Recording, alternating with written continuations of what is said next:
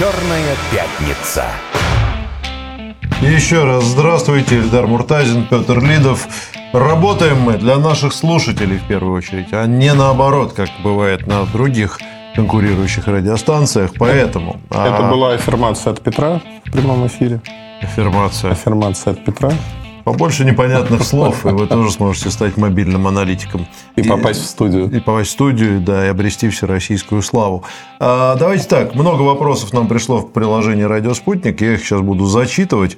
Вообще, они, они вырубили весь план мой на вторую часть нашего эфира. Ну что, для нас зрителей и слушателей важнее, вы звоните, звоните, 495 95 95 91 2 Эм, так, Петр, вы будете озвучивать аудиокнигу Усковой? Посмотрим. Эльдар... Подожди, перевожу на русский. Читаешь, ты когда читаешь книги, спрашивают, ты вслух читаешь или про себя? А, в этом смысле? Ну, не знаю. Я, может быть, вслух прочитаю некоторые диалоги, угу. если буду один находиться в это время. Или если будет кому. У меня есть дочь, есть домашняя собака, опять же, могу зачитать собаки, а, поэтому могу вслух.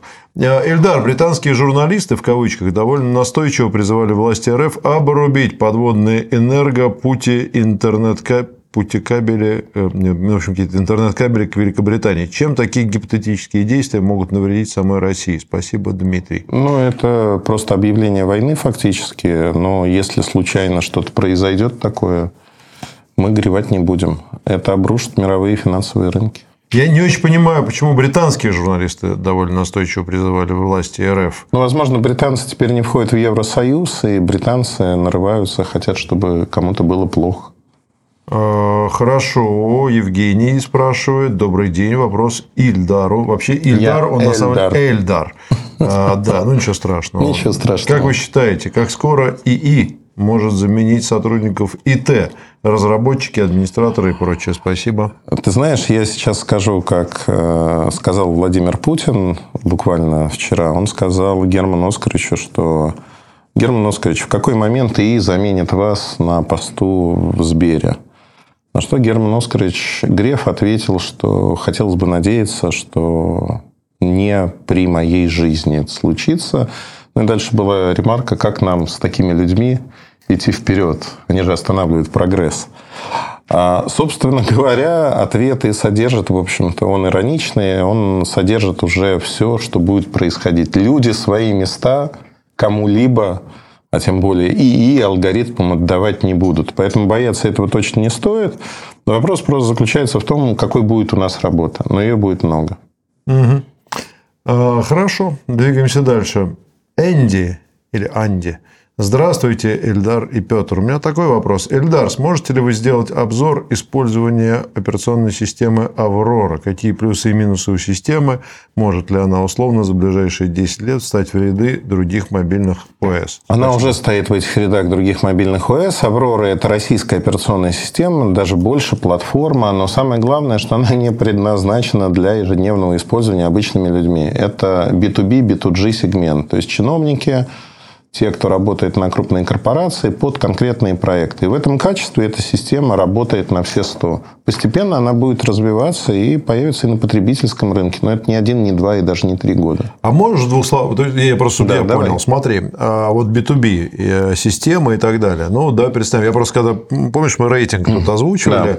А, использования искусственного интеллекта, и там было угу. огромное количество, ну, помимо тех, кто с потребительскими какими-то кандинскими угу. и прочими э, нейросетями экспериментирует, огромное количество крупных компаний, условно, да. там, Норникель, РЖД угу. и так далее. То есть, угу. отслеживание каких-то перевозок, да? контроль качества там, да. каких-нибудь металлов, выходящих там, да. откуда-то. Вот это для этого, можешь какие-нибудь еще сферы просто этого, ну, объяснить, как это вообще может применяться смотри, в B2B? Э, простой пример приведу. А, ну, несколько проектов проектов, которые уже состоялись, которые были в прошлом. Почта России – доставка пенсий. Почта России использует разные телефоны. Это Android, это телефоны на смартфоны на Авроре.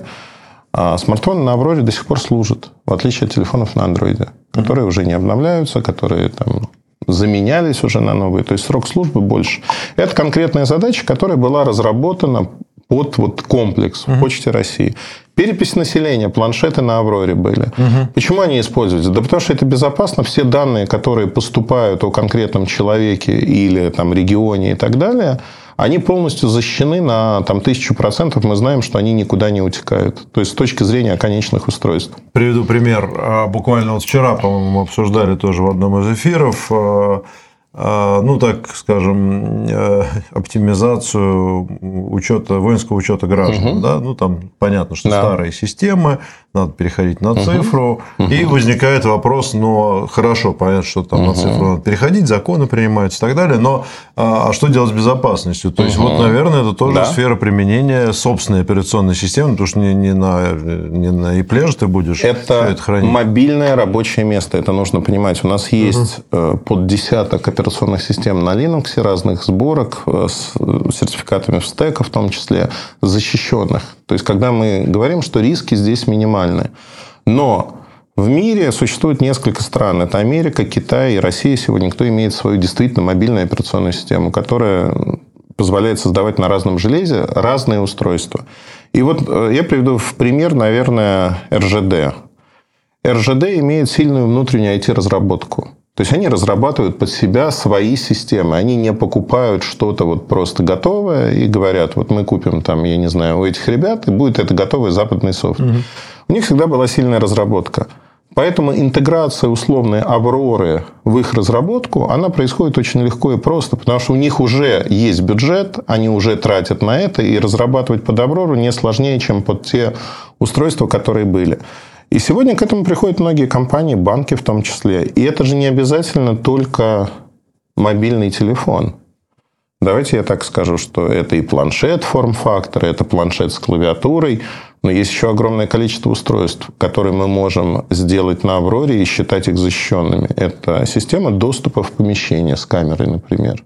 Какие-нибудь терминалы, mm-hmm. да, я сейчас воображаю, это ну, не понятно. планы, да, но сфера применения, она не упирается только ну, в телефон. Она, она фактически, она не, фактически не ограничена. И сегодня вот эта гонка, которая у нас происходит, она происходит среди компаний российских за будущее. Это огромный рынок. Это не только телефоны.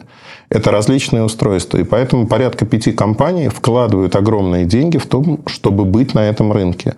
И э, мое глубокое убеждение, мы стоим на пороге большого такого взрыва с точки зрения технологии развития внутри – Потому что у нас есть все катализаторы для этого роста. У нас есть операционная система, самое главное. А нет ли проблем э, небольшого рынка? А, потому что ну, есть мнение, что... У нас огромный рынок. Огромный, считаю. Огромный рынок, то есть он самодостаточный. Более того, помимо российского рынка, сегодня запрос на отказ от андроида во всем мире, он бешеный. Ну, кстати, да. Он бешеный. И если мы через 2-3 года действительно придем к тому, что мы с Китаем поменяемся просто местами. Защищенные коммуникации – это будут российские коммуникации. И более того, то, что происходит сегодня с точки зрения радиоэлектроники, стоит же к российским компаниям оборонки сегодня стоит не просто очередь из клиентов. Вот э, в рамках СВО все неожиданно узнали, что технологии радиоэлектронной борьбы в России – пока мы говорили об этом, да, это все было бла-бла-бла. Но как только мы стали на практике показывать, что все это есть, выстроилась огромная очередь. Это не только Иран, там, Корея, это все страны. Америка ну да, арабские страны те же. Америка пытается покупать. Ну да. Бороться им придется, да. естественно, с теми же. В общем, да, да рынок-то он не такой большой, в смысле, не так много игроков на нем. И, кстати, мы много раз вот с Андреем Олеговичем Безруковым э, на эту тему говорили. Он как раз говорил об экспорте безопасности, в том числе угу. и э, вот такой вот цифровой безопасности. И, кстати, да?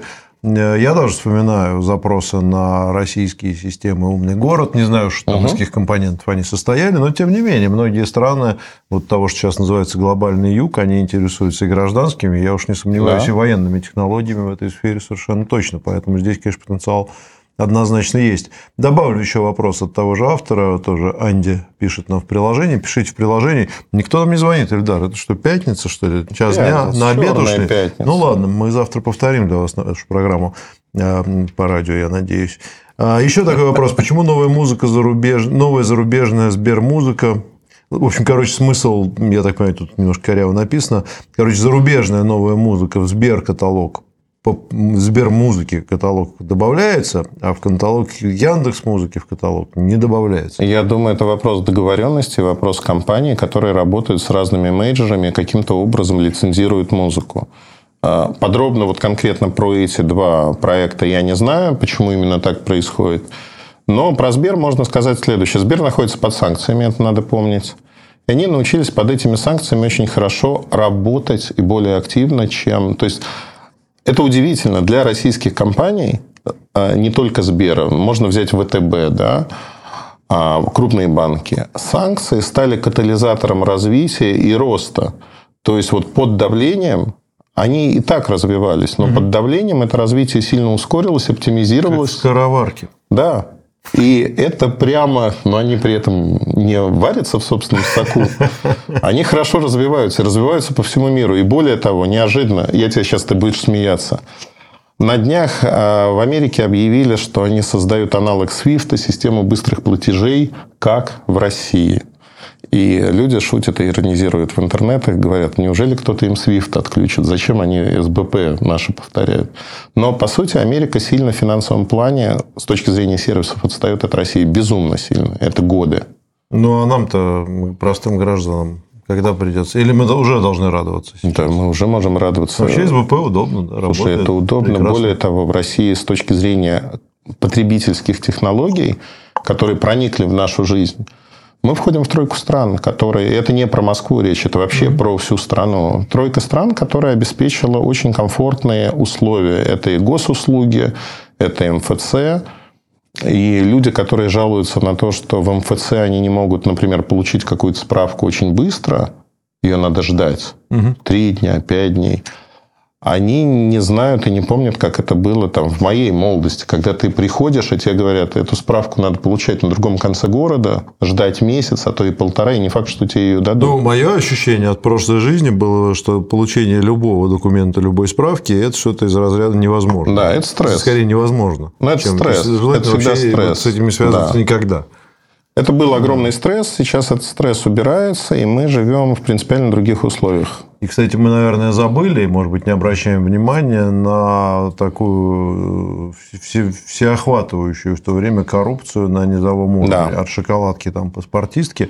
Ну, просто ты идешь в паспортный да. стол что-то получить, там, ты понимаешь, что, скорее всего, ты обречен на провал, но если ты очень хитрый, вверх там очередь да. на весь коридор будет, и, скорее всего, ты не успеешь. Ну, короче, вот это все, да? Я не помню, Знакомых все время искали а, Филитоны были в советское время уже на излете, и там там киножурнал, я не помню, как он назывался, «Фитиль». «Фитиль». В «Фитиле» была же на эту тему очень хорошая история, когда на заводе к секретарю, к девушке приходит какой-то снабженец, дает ей там, потом второй, третий, а в обед она просто открывает ящик стола, вытряхивает там штук 30 аленок в пакет и идет в буфет, чтобы их снова продавали, собственно, следующим.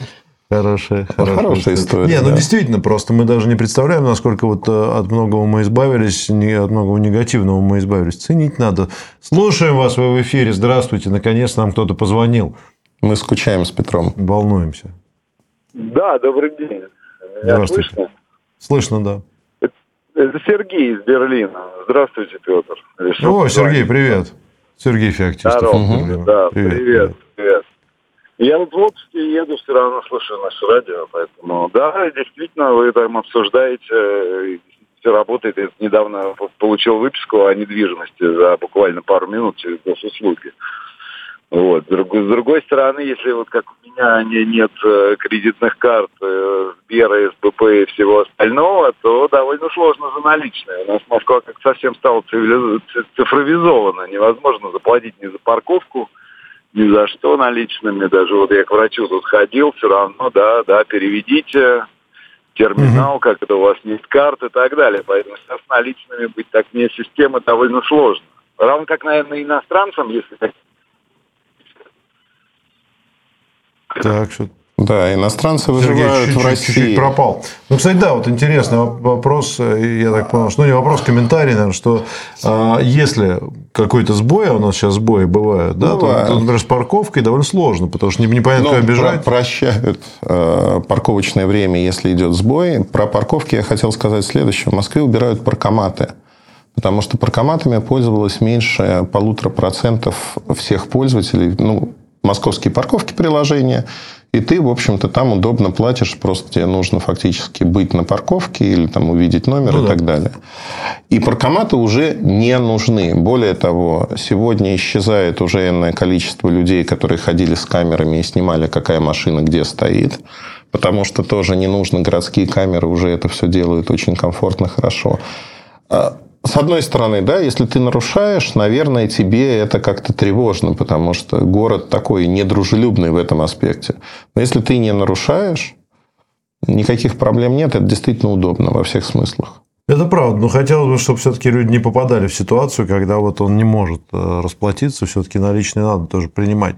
А, так, еще один звонок, давайте послушаем, то ли, может, Сергей обратно вернулся, может, еще кто. Слушаем вас. Добрый день, здравствуйте. Это Вадим. Я вот э, по реновации получил квартиру в Новых Ватутинках. Вот. А там вот с МФЦ и всем остальным, вот эта улица Кварцевая, там люди по полгода не могут ничего не оформиться и так далее, не найти какие-то концы с концами свести не могут. Помочь можете? Мы вряд ли. Но не знаю, может, Эльдар Викторович может. Не, мы, не, мы больше по технологиям. Про Ватутинки ничего вот, сказать Я думаю, не что может. скорее надо обращаться, ну, подожди, Ватутинки это Москва или? Это Москва, это новая Москва, ну, это направление по Калужке. Да, есть соответствующая служба в Москве, обращайтесь к Собянину прямо напрямую, пишите. Но причем да, там они... горячая линия работает, да, работает активно и быстро. Это туда, это не к нам. Мы бы рады, конечно, дать команду сейчас и всем все, значит, это Э, оформить, но, к сожалению, не можем. А, кстати, ты упомянул распознавание номеров. Угу. Я тут, кстати, помнишь, была эта самая, как его, система распознавания приложения по распознаванию лиц. Было да. Face чего-то там, Face что-то. Face Up? Face Recognition? Face да, да, да, что-то. Face ID? Она была популярна, потом она прикрылась. Да. Я просто видел, что против создателей санкций какие-то ввели, но не суть. Ну да, а, скорее всего. Система распознавания лиц. Э, знаешь что-нибудь про это? Работает она, да, работает. не работает, в каких целях, почему не, нельзя теперь э, использовать ее в гражданских целях обычным людям? Я помню, что раньше обычным было какое-то приложение. Никогда было там... нельзя использовать обычное приложение, но это такое обманка была. Значит, что у нас происходит с распознаванием лиц? Есть несколько стран, которые активно инвестируют в это направление. Россия является одним из мировых лидеров по алгоритмам и по внедрению на практике. Угу. Если мы говорим про Москву, Москва сегодня имеет э, в центре сплошное покрытие, вне центра это до 70%. И я говорю про территорию всей Москвы, включая там Новую Москву огромное количество камер. Камеры объединены в узлы. То есть, по сути, вы можете увидеть а, путешествие человека. Вот он выходит из подъезда, камера на подъезде, она уже определяет его, они достаточно быстро обновляются с высоким разрешением и так далее. И дальше можно проследить путь этого человека. Никто, конечно, этого же не делает с точки зрения того, что за обычными людьми нет никакой слежки. Но бывают ситуации, когда нужно определить, кто это был, что это за человек. Там, он подозревается в преступлении, в том или ином. И если посмотреть на все а, громкие резонансные дела, то меньше суток проходит на то, чтобы определить конкретно фамилии и имена людей, проследить их маршруты, прийти к ним и вызвать на допрос или там, задержать. Более того, мы сегодня в Москве забыли фактически о том, что такое квартирные кражи. Они случаются. Их э, достаточно немного. И это безумные люди, которые не понимают, что такое камера и что их ну, найдут да. в течение тех же самых суток. Более того, стало меньшее количество драк. Э, как правило, те драки, которые мы видим, они происходят, опять-таки, с людьми, которые не понимают, что есть система видеонаблюдения которая все это контролирует. Очень быстро человек становится... Ну, кстати, буквально вчера была новость. Да. Э, подростки там или ребята какие-то избили. Да, и задержали. В парке ну, Горького их быстро, быстро задержали и так далее. Ну, то есть, по сути, мы находимся 24 на 7 под неким контролем камер. Кто-то может переживать и говорить, это очень плохо. Я в этом ничего плохого не вижу, потому что есть очень простые правила безопасности. Никто, и это самое главное, Никто из людей не может получить доступ к этим камерам вот, сотрудников тех или иных ведомств и использовать их для себя. Угу. То есть всегда должна быть причина, повод, почему эти камеры задействуются. Каждый случай, когда они задействуются, фиксируется очень жестко. Проверяется и так далее. То есть вот эта система сдержек, она работает. Но опять же, ты, наверное, чисто технически не можешь просто взять и, и вытащить оттуда какую-нибудь информацию так, чтобы никто не видел, потому что это будет зафиксировано. Совершенно верно, это фиксируется. Более, ну, самый частый случай во всех странах мира, да, Россия не исключение, когда у тебя есть такая система, тебе хочется посмотреть, ну, ты с кем-то встречаешься, например, и ты думаешь, блин, вот этот человек, а он мне вот сейчас правду сказал, там, а вдруг он неправду, а вдруг там он сейчас что-то другое делает. И человек начинает смотреть, да, следить. Это бытовая слежка, то, что называется. А, так работает везде. Но а, в России система выстроена просто, чтобы этого не случалось. У нас негативный опыт в предыдущие десятилетия был. Давайте звонок послушаем. Если есть звонок, слу... Слу... здравствуйте, вы в эфире, слушаю вас. Нету? Нету звонка, звонка, просто горел. Ну ладно. А на Рутюбе появились э, всякие популярные э, фильмы западные, Черное зеркало, там Ведьмак и прочее, а, Strange Things и так далее. А, ну, понятно, что не сам Рутюб их размещает, но он и не удаляет. Вроде как пиратство, вроде как и нет. Что думаешь по этому поводу? Надо удалять, не надо? Или действительно можно пока закрывать глаза? Пусть, так сказать, граждане смотрят. Отчаянные времена для Рутюба наступают. Отчаянные меры нужны. Я знаю, твоя любимая компания. Нет, Одна дело, из дело не в любимости компании, просто понятно, что тот же ВКонтакте рос за счет пиратского контента в свое время. Угу. В этом нет никаких секретов, и они закрывали на это глаза. Более того, ВКонтакте периодически имел огромную зарубежную аудиторию, которая знала, что она может прийти и посмотреть все, что, да, угодно. что угодно. Это был пиратский ресурс де-факто. А Рутюб решил разыграть эту карту, но время изменилось очень сильно. Да, люди будут смотреть. Но это не скажется на их а, коммерческих показателях, как мне кажется. Это не скажется на вовлеченности аудитории. Надо, ну, по-другому как-то. Ну, хорошо, с этой точки зрения понятно. А с точки зрения, ну, какого-то вреда, вот надо ли нам вообще, как стране, может быть, разрешить пиратство тогда западных нет, фильмов или, смотри, или нет? Мне кажется, что это дорога с двусторонним движением. Угу. У нас сегодня огромная индустрия, киноиндустрия в первую очередь. И если мы разрешаем пиратство, фактически мы говорим, ребят, ну воруйте все. Но нет вот такого разделения. Я ворую вот это, знаешь, как это, ну, честный да. Робин Гуд. Я только у богатых отнимаю. Нет, такого нету. Ты либо воруешь, либо не воруешь. И поэтому пиратство, оно разъедает. Это проказа нашего времени. Для того, чтобы появлялись хорошие фильмы, сериалы, книги, те, кто их создает, они должны получать деньги. Угу. Ну, по-другому мир не устроен. Поэтому пиратство – это плохо. Но еще есть аспект важный, мне кажется, что если разрешить, ну, например, за голливудский контент э, условно пиратить угу. и везде показывать, то это создает э, конкурентное преимущество этому контенту да. Э, в отношении российских да. производителей, которые да. распространяют свой за деньги. То есть ты лучше бесплатно посмотришь да. что-нибудь голливудское, чем будешь платить, не знаю, там 60 рублей в месяц или сколько там 100 рублей в месяц за подписку на какой-нибудь сервис российский. Но вообще, если вот смотреть с политической точки зрения, то у нас, время, время просто, да. у нас проблема Рутюба вот сейчас с этими действиями, неудалением, они как раз-таки промотируют фактически точку зрения, которая противоположна точке зрения э, российских чиновников, властей и прочего. Хотя они должны с этим бороться, по идее. Ну что, будем бороться. Э, в целом все неплохо. Спасибо всем, кто позвонил отдельно. Сергею Феоктистову, Сергею из Мурманска. А всем, кто с нами пообщался. Ильдар Викторович, тебе тоже большое спасибо. Это На этом выпуск «Черной пятницы» мы заканчиваем. Вот пятница сегодня. Берегите себя. А, ведите себя прилично вечером. Ну и не забывайте о том, что мы постоянно находимся под пристальным вниманием камер, что, в общем, скорее хорошо, чем плохо. Поэтому улыбайтесь всегда на камеры, это всегда радует. И передавайте привет тем, кто нас смотрит. Все, счастливо, хороших выходных. Пока-пока.